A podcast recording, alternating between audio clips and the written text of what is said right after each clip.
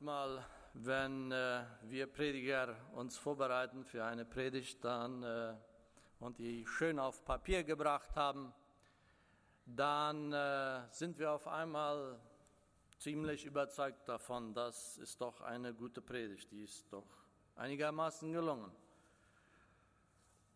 Aber irgendwann kann es auch mal vorkommen, so wie es mir dann heute Morgen ging, zwei Quader ab von der Kirche. Das ist es nicht. Und ich bat meine Frau, lies mir einmal den, den 22. Psalm. Und ich möchte uns diesen Psalm lesen.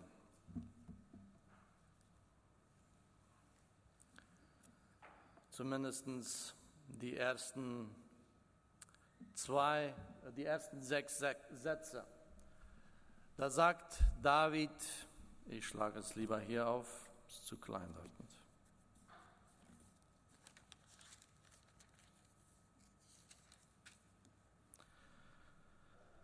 Und das ist der Psalm, den Jesus zitiert am Kreuz.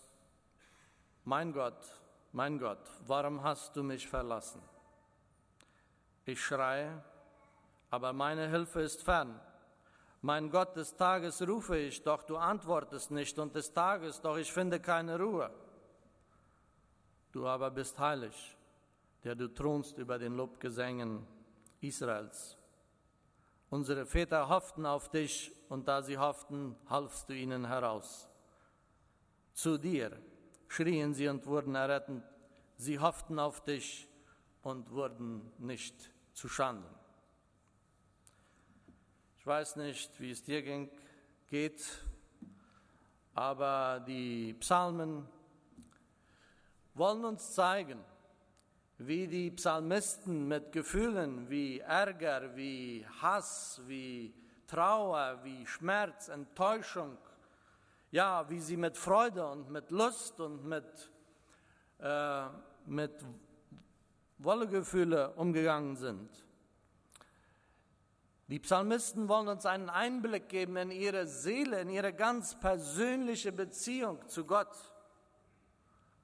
Und so fragen wir uns, wie sah das Vertrauen der Psalmisten aus? Und was bedeutete es für sie, Gott zu vertrauen in den verschiedensten Lebenssituationen, die sie äh, machten?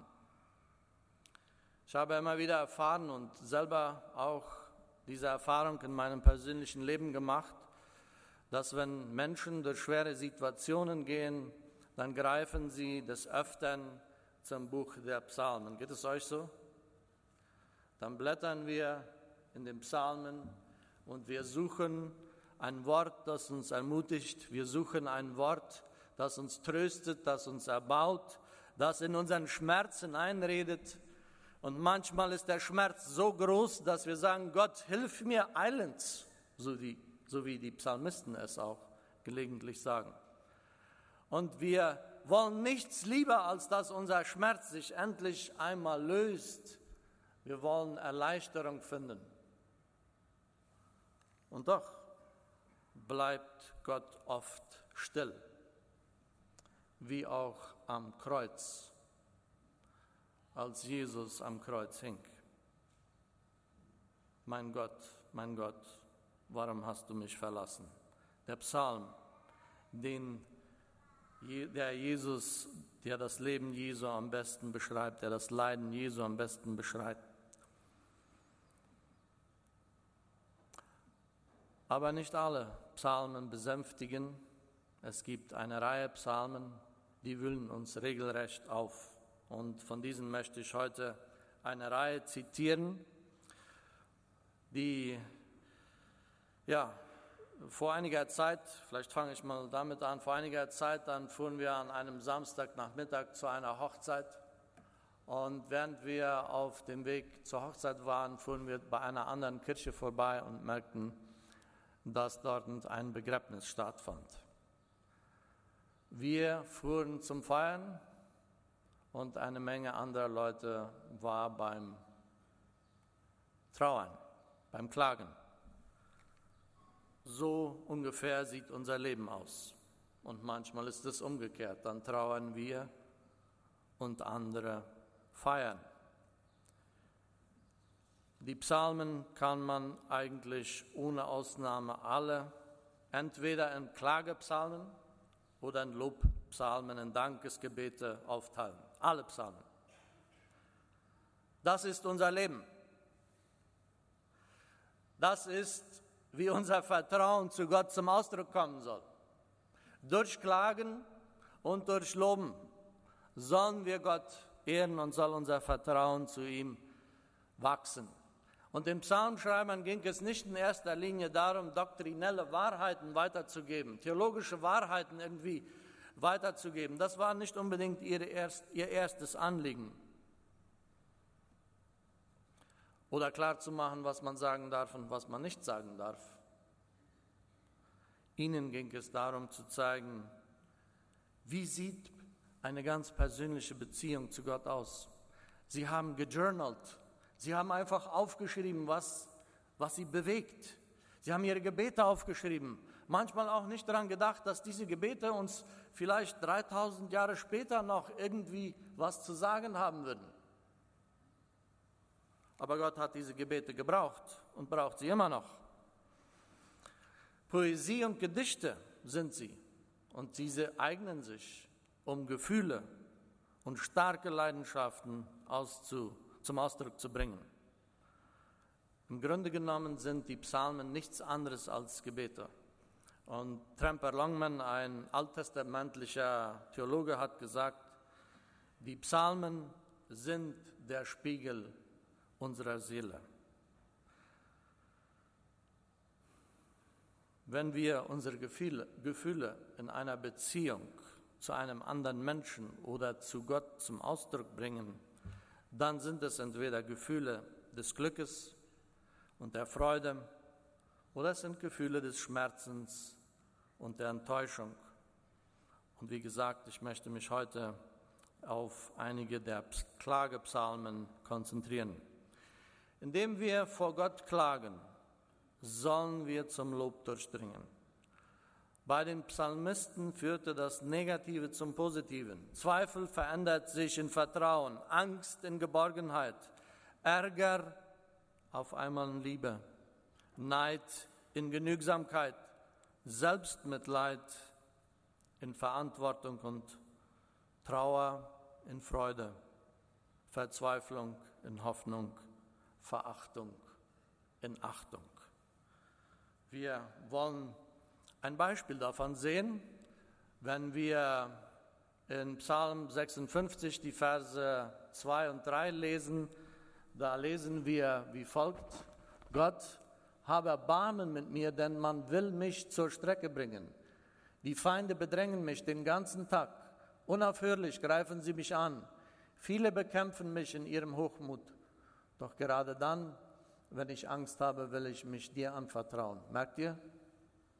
Angriff, Verfol fast Verfolgungswahn und dann der Entschluss, doch gerade dann will ich mich dir anvertrauen. Ich lobe Gott für das, was er versprochen hat. Ihm vertraue ich und fürchte mich nicht. Was kann ein Mensch mir schon antun? Und sobald, so geht das weiter, auch unten in den Versen sehen wir dieses. Als David vor Saul floh und bei den Philistern in Gad angelangt war, dann hat er diesen Psalm geschrieben. Er wurde gejagt. Es ging um sein Leben. Und vielleicht empfand er mehr Angst als Gelassenheit und Geborgenheit. Vielleicht dauerte es auch eine Weile, bis er die Verse 10 und weiter wirklich schreiben konnte aber es war das, was er wollte. Vertrauen auf Gott beinhaltet, dass wir es lernen, vor ihm zu klagen und zu danken. Und daher ist es wichtig, dass wir uns bewusst werden, was in unserer Seele vor sich geht. Gefühle sind die am wenigsten zuverlässigsten Kräfte. Jedoch sind sie zugleich die am meist beeinflussende Kräfte. An manchen Tagen fühlen wir uns gut und obendrauf und an anderen fühlen wir uns niedergeschlagen. Und so haben die Psalmisten ihre Gefühle Gott zum Ausdruck gebracht, ganz egal, was es für Gefühle waren. Wir scheinen heute eher diesem mit diesem Verständnis aufgewachsen zu sein, man sollte nicht zu viele Gefühle zeigen. Und irgendwie gibt es so ein ungeschriebenes Gesetz vielleicht auch, das sagt, ein guter Christ ärgert sich nicht.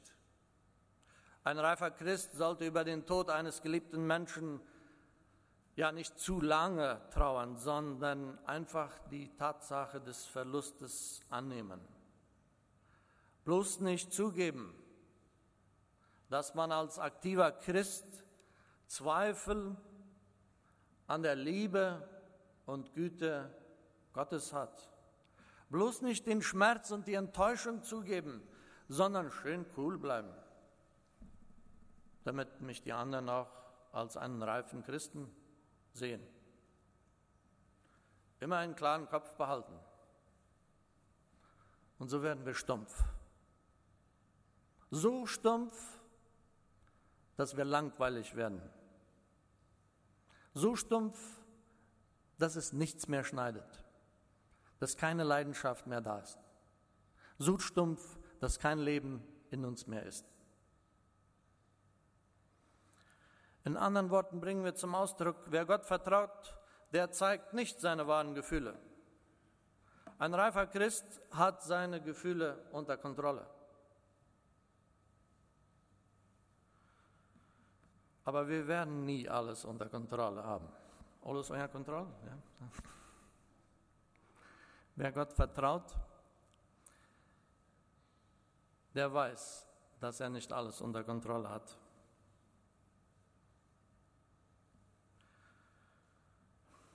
Gefühle kommen oft sehr unerwartet. Sie fallen über uns herein. Auf einmal sind sie da. Nicht immer, aber oft. Wahrscheinlich fällt es uns Christen, fällt uns Christen nichts schwerer, als mit Gefühlen des Ärgers umzugehen.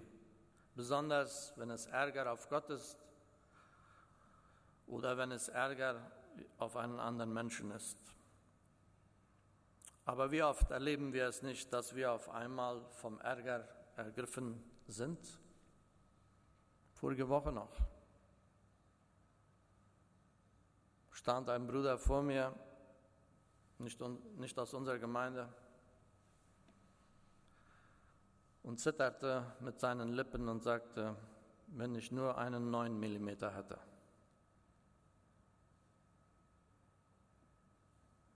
So böse war er auf andere Menschen. Die Psalmisten machten keinen Hehl daraus, ihren Ärger vor Gott zum Ausdruck zu bringen. Und so lesen wir in Psalm 44, äh, die Verse 9 und weiter. Wir sind stolz auf unseren Gott. Darum hören wir nicht auf, dir zu danken, Herr. Und dennoch hast du uns jetzt verstoßen. Mit einer Niederlage hast du Schande über uns gebracht. All, uns, all unsere Truppen zum Kampf, als unsere Truppen zum Kampf ausrückten, zuckst du nicht mit. Du sorgtest dafür, dass unsere Feinde uns in die Flucht schlugen. Ohne jeden Widerstand plünderten sie uns in ihrem Hass aus. Du selbst hast uns ans Messer geliefert. Sie haben uns abgeschlachtet wie Schafe. Wer mit dem Leben davon kam, wurde unter fremde Völker zerstreut. Du hast dein Volk zu einem Spottpreis verkauft. Und was hast du nun davon? Nichts. Psalm 137, da finden wir noch stärkere Hassgedanken. Aber hier spricht einer, der zutiefst von Gott enttäuscht ist. Einer, der Gott mit erhobenem Zeigefinger ärgerlich anschuldigt.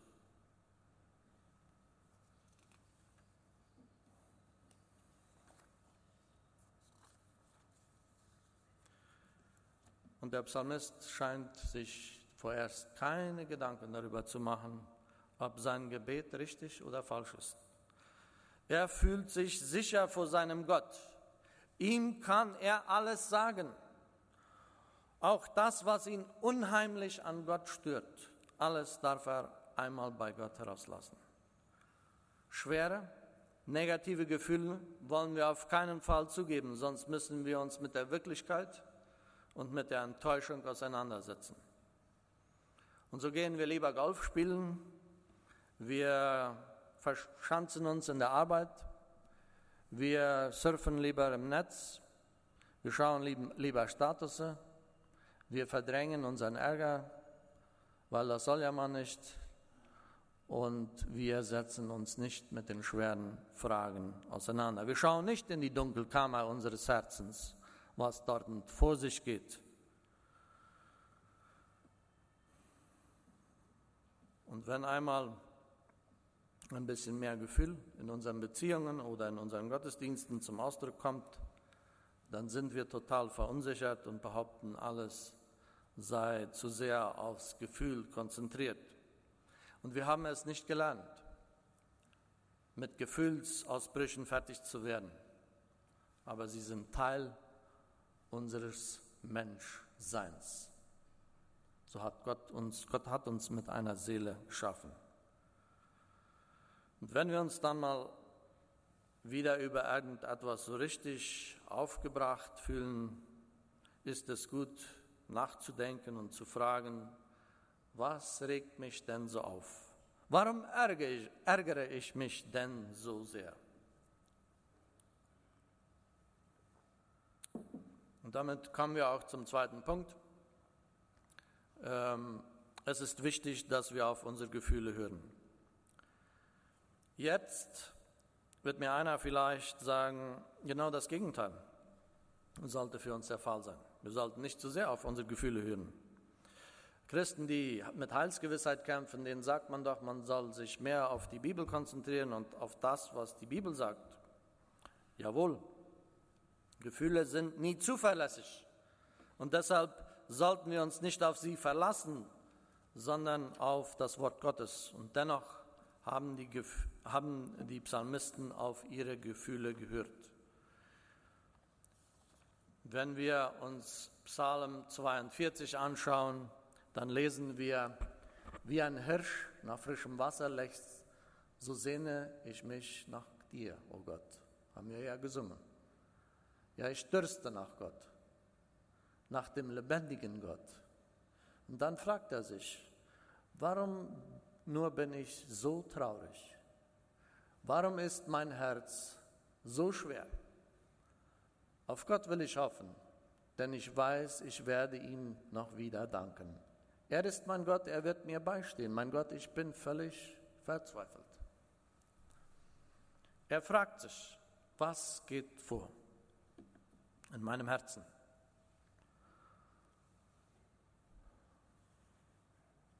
Gefühle lehren uns, die harten Fragen des Lebens zu stellen. Was ist der Sinn des Lebens? Gibt es einen Sinn im Schmerz? Warum brechen meine Beziehungen auseinander? Ist Gott wirklich gut? Wie kann Gott es zulassen? Diese Fragen lehren uns die Psalmisten zu fragen. Wenn wir uns selbst und vor allem Gott verstehen und kennenlernen müssen, wollen, dann müssen wir uns diese Fragen unserer Seele anhören und stellen. Und wir sollten uns hüten, unsere Gefühle gleich wieder zu zähmen und wegzustecken, damit, wir, damit sie uns nicht aus der Fassung bringen. Wir müssen es lernen, in uns hineinzuhören. Viele Depressionen entstehen deshalb, weil wir nicht gelernt haben, auf unsere Gefühle acht zu geben, auf sie zu hören, sondern wir haben nur immer in uns hineingefressen. Wir haben immer nur alles in uns hineingesteckt. Und wir haben nie zugelassen, dass diese Gefühle irgendwie an die Oberfläche kamen und so sind wir uns auch nicht bewusst, was sie in uns alles anrichten können. Oftmals wollen unsere Gefühle uns etwas ganz Wichtiges mitteilen. Sie sind nicht unsere Ausrichtung, aber sie wollen uns etwas sagen. Und daher, wer seine Gefühle nicht wahrnimmt, nicht versteht, wird Gottes Reden sehr oft auch nicht hören. weil Gott gerade in unseren Schmerz hineinreden möchte. Dort, wo es uns Not tut, will er uns begegnen. Dort, wo wir verletzt sind in unserer Seele, dort, wo wir enttäuscht sind, da will er hineinkommen. Wo sonst? Mich vorbereiten, um damit mir eine, eine Feuerversicherung geben, damit ich für den Himmel fertig bin. Das ist nicht alles, was Christus für uns getan hat.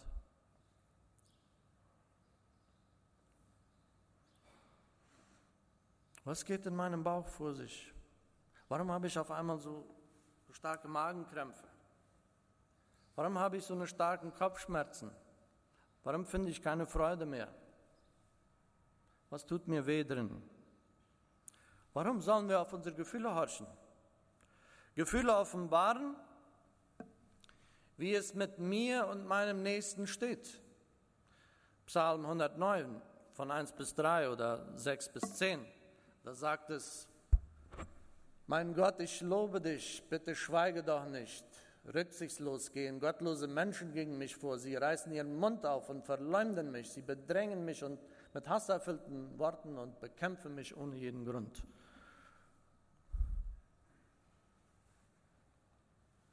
O Herr, lass einen Ankläger gegen meinen Feind auftreten, der so ungerecht und gewissenlos ist wie er selbst. Schicke doch jemanden, der mit ihm ins Gericht geht. Und wenn das Urteil gefällt wird, soll er schuldig gesprochen werden. Selbst sein Gebet rechne ihm nicht als Sünder, äh, rechne ihm als Sünder an. Er soll nicht mehr lange leben und seine Kinder, seine Stellung soll ein anderer bekommen und so weiter und so fort geht es. In seinem Ärger wendet er sich an Gott.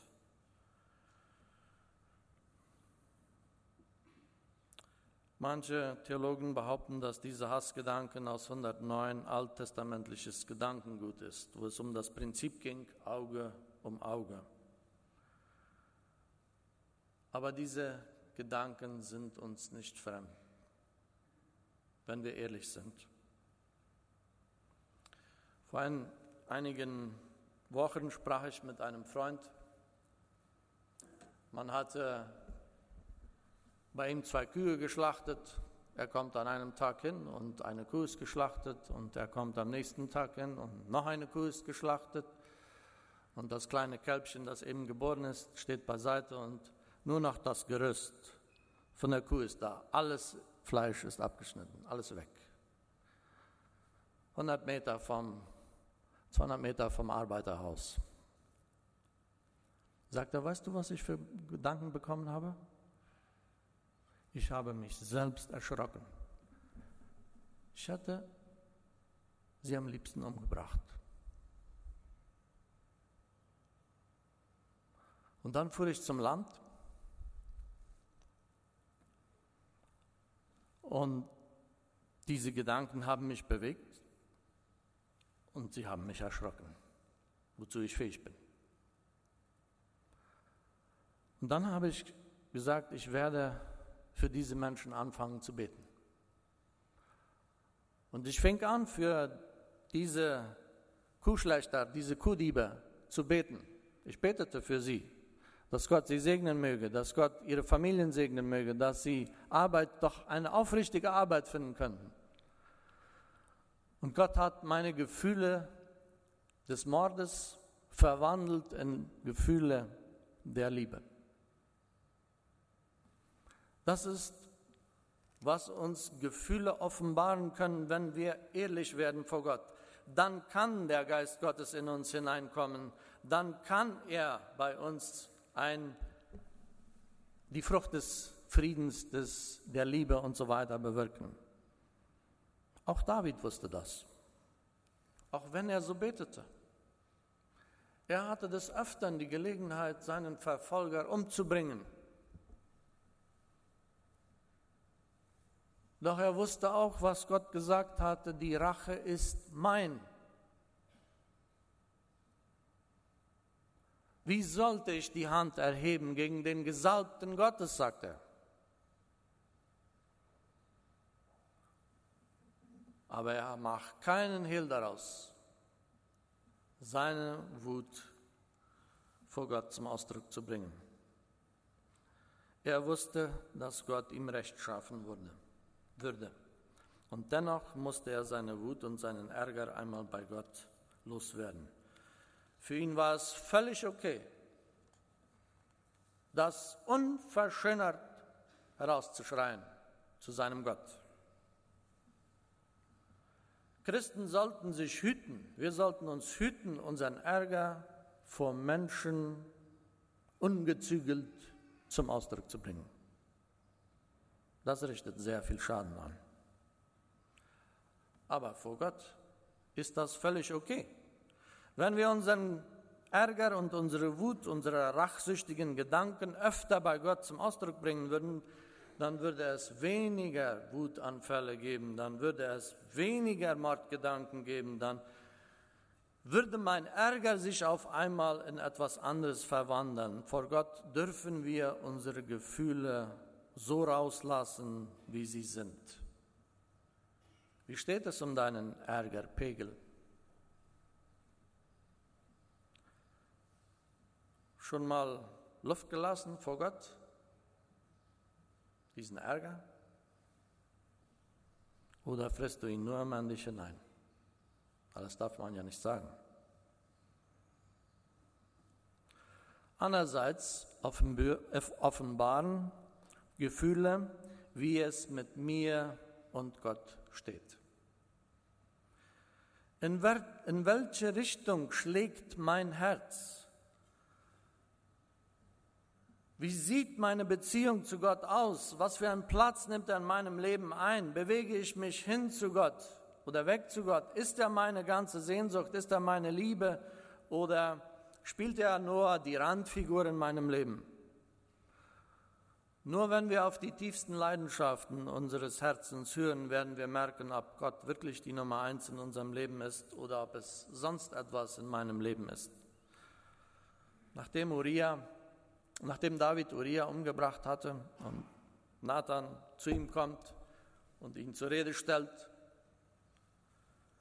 Du bist derjenige, der das eine Schaf geschlachtet hat, das kostbare Lamm. Dann geht David in die Knie und er betet Psalm 51, Du barmherziger Gott, sei mir gnädig lösche meine Vergehen aus, denn du bist voller Barmen. Wasche meine ganze Schuld von mir ab und reinige mich von meiner Sünde. Denn ich erkenne, mein Unrecht und meine Schuld steht mir ständig vor Augen. Gegen dich habe ich gesündigt, gegen dich allein. Und so geht er fort.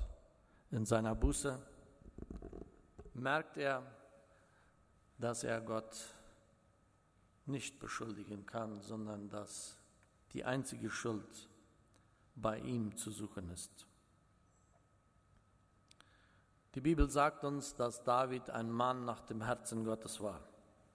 Und er war es sicherlich nicht deshalb, weil er weniger gesündigt hat als du und ich oder als andere oder weil er mehr Opfer gebracht hat oder weil er mehr Erfolg hatte oder mehr für Gott geleistet hat,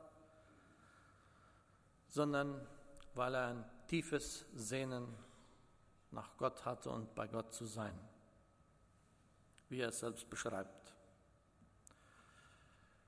Ein zerschlagenes und gebrochenes Herz, Herr, wirst du nicht abweisen, betet er. Das weiß er. Und deshalb kommt er in seiner Gebrochenheit zu seinem Gott. Er war ein Mann der Buße. Er wollte nichts mehr als mit Gott im Reinen zu sein. Das war die Richtung seines Herzens. In welche Richtung schlägt dein Herz? Ist dir ist es dir ein Anliegen, deine Sünde beim Namen zu nennen, zu bekennen und zu sagen, Gegen dir allein habe ich gesündigt. Ich bin vor dir, meinem Gott, schuldig geworden. Ist es unsere höchste Priorität, mit Gott im Reinen zu sein, in seiner Nähe zu sein, immer wieder zurückzufinden zu ihm, dass wir uns ja nicht verlieren auf einmal, dass wir nicht mehr zurückfinden zum Gnadenthron der Gnade Gottes? ist uns das das höchste Anliegen, dass wir immer bleiben im Tempel Gottes, immer nah am Kreuz, dort, wo uns Vergebung zugesprochen wird, dort, wo wir mit unserer Sünde kommen können? Gefühle sind die Sprache der Seele. Sie sind das Weinen, das unser Herz eine Sprache gibt. Und deshalb müssen wir es lernen, auf dieses Weinen unserer Seele zu hören. Lasst uns nicht taub werden auf das Schluchzen unserer Seele. Gott begegnet uns in unserer Schwachheit und sehr selten begegnet er uns in unserer Stärke. Er tröstet die trauern und nicht die, die über alles stehen. Gott begegnet uns öfter in den dunklen Momenten des Lebens und nicht so sehr in den fröhlichen Momenten des Lebens. In den dunklen Momenten unseres Klagens sollen wir zum Vertrauen zu dem finden, was wir vielleicht noch nicht empfinden, aber was wir, was wir wollen, was wir noch nicht sehen, aber zu dem wir uns bekennen wollen. Wir sollen zum Vertrauen finden auf das, was wir hoffen. Und wenn wir sein Eingreifen im Leben erfahren haben, dann dürfen wir ihm auch danken. Aber nicht nur dann, sondern grundsätzlich, wenn, wir, wenn uns einfach danach zumute ist, dürfen wir Gott danken. Und es gibt viele Psalmen, die vom Dank und vom Lob Gottes sprechen. Klagen ist ein Teil unseres Vertrauens in Gott, aber Dank und Lob und Anbetung ist bewusstes Gottvertrauen.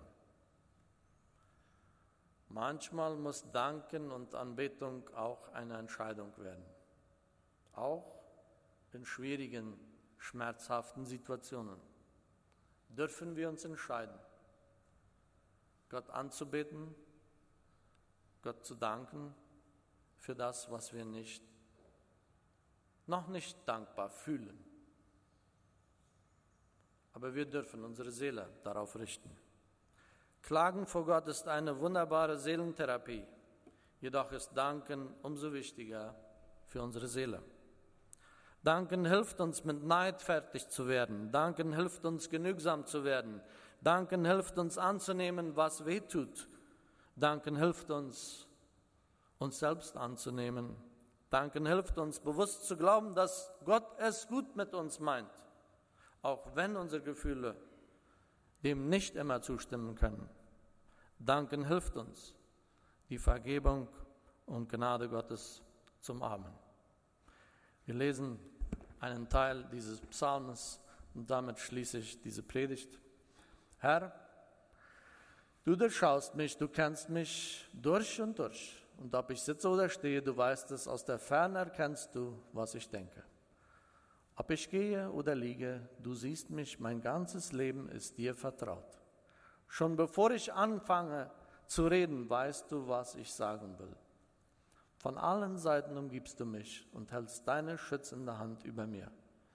Dass du mich so genau kennst, übersteigt meinen Verstand. Es ist mir zu hoch, ich kann es nicht begreifen. Wie könnte ich mich dir entziehen? Wohin könnte ich fliehen, ohne dass du mich siehst? Stiege ich in den Himmel hinauf, so bist du da. Wollte ich mich im Totenreich verbergen, auch dort bist du. Eilte ich dorthin, wo die Sonne aufgeht, oder versteckte ich mich im äußersten Westen, wo sie untergeht, dann würdest du auch dort mich führen und mich nicht mehr loslassen wünschte ich mir, völlige Dunkelheit soll mich umhüllen, das Licht um mich her soll Nacht werden. Für dich ist auch das Dunkel nicht finster. Die Nacht scheint so hell wie der Tag und die Finsternis strahlend wie das Licht. Du hast mich in meinem Innersten geschaffen. Im Leib meiner Mutter hast du mich gebildet. Und so geht er an und fängt an, für das zu danken, was Gott in ihm getan hat. Wir wollen heute das Abendmahl feiern und äh, ich weiß nicht, wie Matthias es anleiten wird, aber ob du nach vorne kommst oder ob du in deiner Bank sitzen bleibst und du vielleicht heute so empfindest, wie Jesus empfindet, empfand am Kreuz, mein Gott, mein Gott, warum hast du mich verlassen? Dann darfst du heute zu diesem Abendmahlstisch kommen als zu dem, der der hohe Priester ist, der in allem versucht wurde, in dem auch wir versucht wurden, wie es in Hebräer steht. Er, er kennt deine Gottverlassenheit. Er kennt deine Verzweiflung. Er kennt deine Niedergeschlagenheit. Und heute will er dich neu begegnen. Hier am Kreuz, am Abendmahlstisch, wenn wir das gebrochene Brot nehmen und uns daran erinnern, was sein Schmerz für uns bedeutet. Wir neigen unser Haupt zum Gebet. Lieber Vater im Himmel, wir wollen dir von Herzen danken, dass wir zu dir kommen dürfen, so wie wir sind. Beladen mit Schuld, mit Ärger, mit Enttäuschung, mit Leid, mit Anschuldigung, mit, mit allem, Herr, was uns begegnet. Das dürfen wir hinausschreien in unserem Weinen zu dir.